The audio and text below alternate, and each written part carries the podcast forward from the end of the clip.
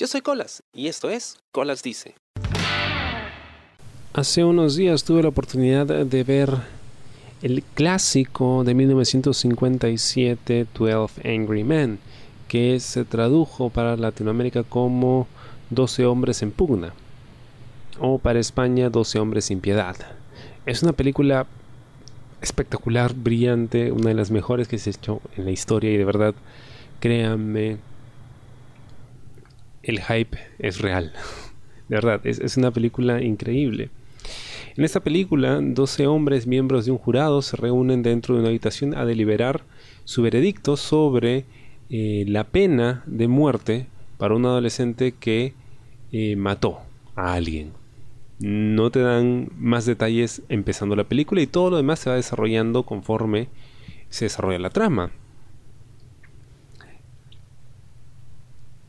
Uno de los personajes, solo uno de ellos, cree inicialmente de que hay una duda razonable para eh, pues dejar en libertad al muchacho y salvarlo de la silla eléctrica, mientras que los otros 11 creen que es culpable.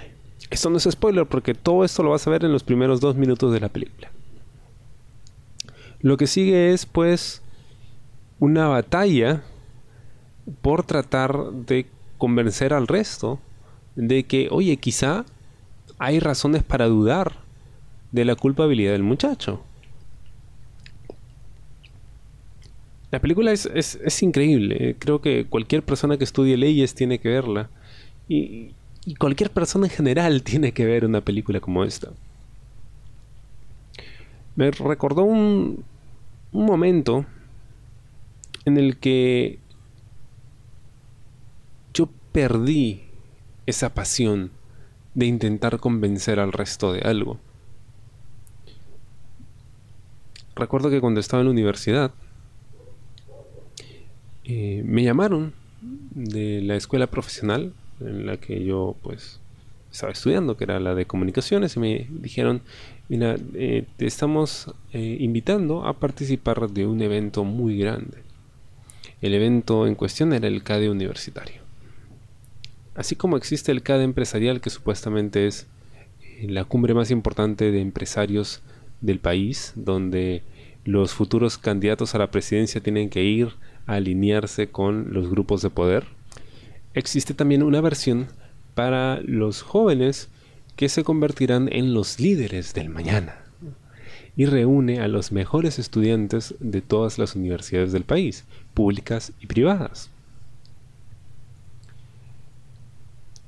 La oportunidad sonaba genial. Iban a ser cuatro días que yo iba a pasar en la escuela naval, internado con todas estas mentes brillantes, recibiendo charlas y ponencias de gente muy importante, académicos, empresarios, artistas, todo tipo de gente. Iba a haber feria de becas, en fin, era una gran oportunidad. O así se pintó. Acepté y fui parte del CADE universitario ese año. Al final la experiencia fue, fue una terrible, terrible decepción. Y esto era algo que comentaba con mis, con mis roommates, ¿no? Porque me tocó eh, compartir habitación con un par de muchachos de mi universidad y un par de chicos de provincia que habían venido de una universidad pública. Y durante el resto de días que estuvimos ahí en la escuela naval, en las conferencias y demás, me daba cada vez más cuenta de el poco interés que había de muchos de esos jóvenes, generalmente los que venían de universidades privadas. La desidia, la falta de ganas de, de aprovechar gente realmente brillante que se estaba presentando con nosotros. Había gente que la verdad, en fin, pero habían personas muy, muy capas. Y con el tiempo, pues, em, empezaba a darme cuenta de, la pantomima que era este evento en realidad. Porque sí, para mí fue una pantomima. Si bien tenían ponentes que eran muy interesantes, que tenían ideas muy, muy novedosas. Algunos daban muy buenos consejos. El resto era una especie de... de, ¿cómo, ¿Cómo decirlo? ¿Sabes cómo se sentía? Se sentía como esas conferencias de autoayuda. una cosa así. Así se sentía. Con, decirte que la clausura del evento eh, pusieron color esperanza de Diego Torres y, esperaban que toda la gente se ponga de pie a aplaudir. Y mientras todo el mundo lo hacía, yo simplemente me, paré y me fui. me fui. Porque no voy a soportar más esta estupidez. Pero ¿a qué viene el tema de la película? Una de esas noches nos reunieron en un salón, nos dividieron en grupos de un, siete personas y nos pidieron idear un plan para educar a la gente, sobre todo a los niños, acerca de sus derechos. ¿Cómo podríamos construir ciudadanos? Dentro de nuestro grupo había un muchacho que obviamente, empezando nada más, trató de asumir el, liderazgo. Y la verdad es que no importa, no es una competencia. No es que haya cazatalentos por aquí hasta donde sea. Entonces, la idea es simplemente participar de dinámicas, conocer gente de otros lugares y ver qué cosa puede surgir de esto, ¿no? Y lo que siguió fue una hora de tortura para mí, porque no podía entender cómo la gente podía ser tan obtusa. Eh, ¿Cuál, ¿Cuál, es el tema? En, lo primero que se me vino a la mente era, ok, si tú quieres educar ciudadanos, pues tienes que enseñarles acerca de sus derechos y sus deberes. ¿ok? Bien, entonces vamos a enseñarle acerca de eso, vamos a enseñarle acerca de la Constitución. ¿no? Que los niños desde pequeños conozcan cuáles son sus derechos y cuáles son sus deberes para que nunca se dejen pisar el poncho, para que siempre sean conscientes de que lo que tienen pues es un privilegio que se ha ganado después de muchos años de lucha. Y sepan defenderse y sepan defender a los demás también y evitar el abuso. Y la verdad es que el resto del tiempo nunca escuché una idea que tuviese algún tipo de, de no sé, de, base en algo real. El resto se la pasó hablando de vamos a hacer una campaña en televisión y vamos a invertir tantos millones de dólares y, vamos a hacer comerciales y vamos a hacer esto y, el otro, pero nadie iba al punto, ¿no? Y, el tema de los derechos, ¿dónde queda? Entonces se perdían en, estas ideas de, de algo grande, algo impactante, pero no había sustancia. Y me pasé la primera media hora tratando de convencerles y explicándoles, miren, eh, lo importante son los derechos, entonces vamos a centrarnos en la educación, que es lo más importante. Eh, vamos a hablarles directamente, que sean los profesores los que les enseñen, vamos a capacitar profesores y así ganan todos, porque no solo ganan los alumnos, ganan los profesores, los padres de familia, que seguro a ellos también les va a rebotar. O sea, quería tener la idea más sólida. Era dejen de ver el tema de, la publicidad y todo eso, porque al final lo importante es qué cosa vas a publicitar, ¿no? Y lo importante es, llegar a la gente, a los niños, y educarlos. Y revalorar también la constitución, que a fin de cuentas es la base de nuestra democracia, para bien o para mal. Y por ahí uno me empezó a hacer caso. Qué bien, ya son dos, incluyéndome a mí. ¿no? Y por ahí como que una chica también escuchaba, pero estaban esos otros que hablaban más fuerte, ¿no? Y, hablaban más alto y, pues gesticulaban mucho más y tenían más interés, ¿no? En, en hacerse notar. Y más o menos esa dinámica pude verla también en la película, ¿no? Porque habían dos posturas opuestas y siempre hay uno que habla más fuerte que el resto, ¿no?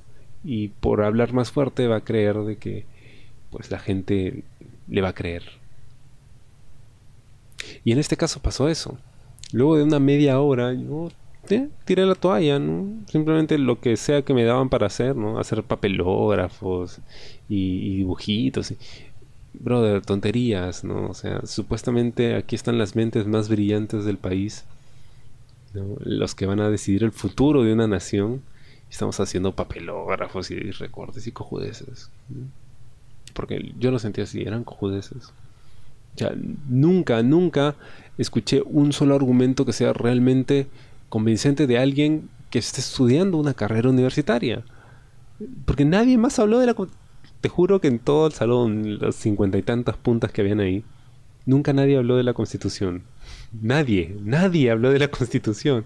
precisamente el chiste era, pues, enseñar derechos y deberes y todo eso está en la constitución y nadie, nadie la tocó, todo el mundo hablaba de publicidad y una campaña y, comerciales y en la radio y y dude nunca escuché la razón nunca nadie me sorprendió con, su intelecto con, todo lo que debía haber aprendido para estar entre los primeros puestos porque solo los primeros puestos iban a este CADE, ¿no?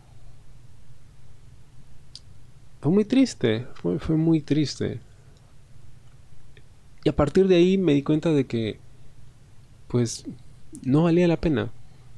No valía la pena discutir, no valía la pena tratar de convencer si no había nada ahí en esas cabecitas que valiera la pena convencer.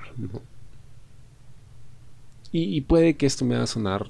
Eh, petulante y, y, que pues yo sabía más que el resto y estaba por encima brother, en ese momento, sí, estoy completamente seguro de que yo sabía más que el resto por la simple y sencilla razón de que yo lo estaba tomando en serio. Y fue una pena y desde entonces aprendí que cualquier tipo de discusión pues requería de que la otra persona también esté a la altura de y dejé de discutir. Y cada vez que habían estas reuniones con mucha gente, con... me di cuenta de que no tiene caso. Porque yo nunca voy a ser el que hable más fuerte, el que gesticule más, el que golpee la mesa y me pare. No, eso es, eso es un espectáculo.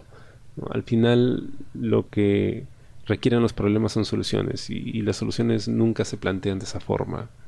Eso está bien para la demagogia y esas cosas que al final no nos han llevado a nada. Y desde entonces, pues, me he mantenido así. Hay reuniones, callo, escucho. Si me preguntan, opino.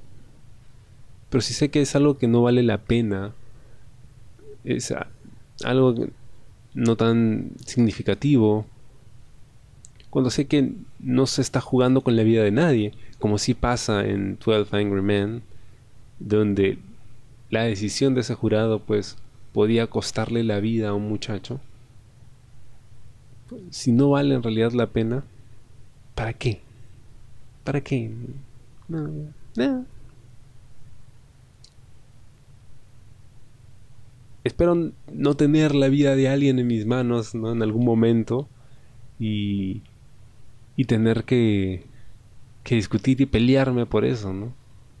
Pero, si sucediese, me gustaría tener la entereza y, y la habilidad del personaje interpretado por, por Jane Fonda ¿no? en 12 Angry Men.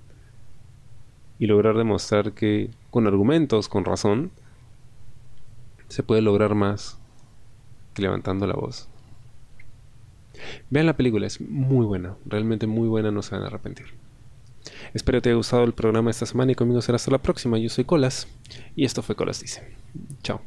¿Te gustó el programa? Sí. Suscríbete y comparte.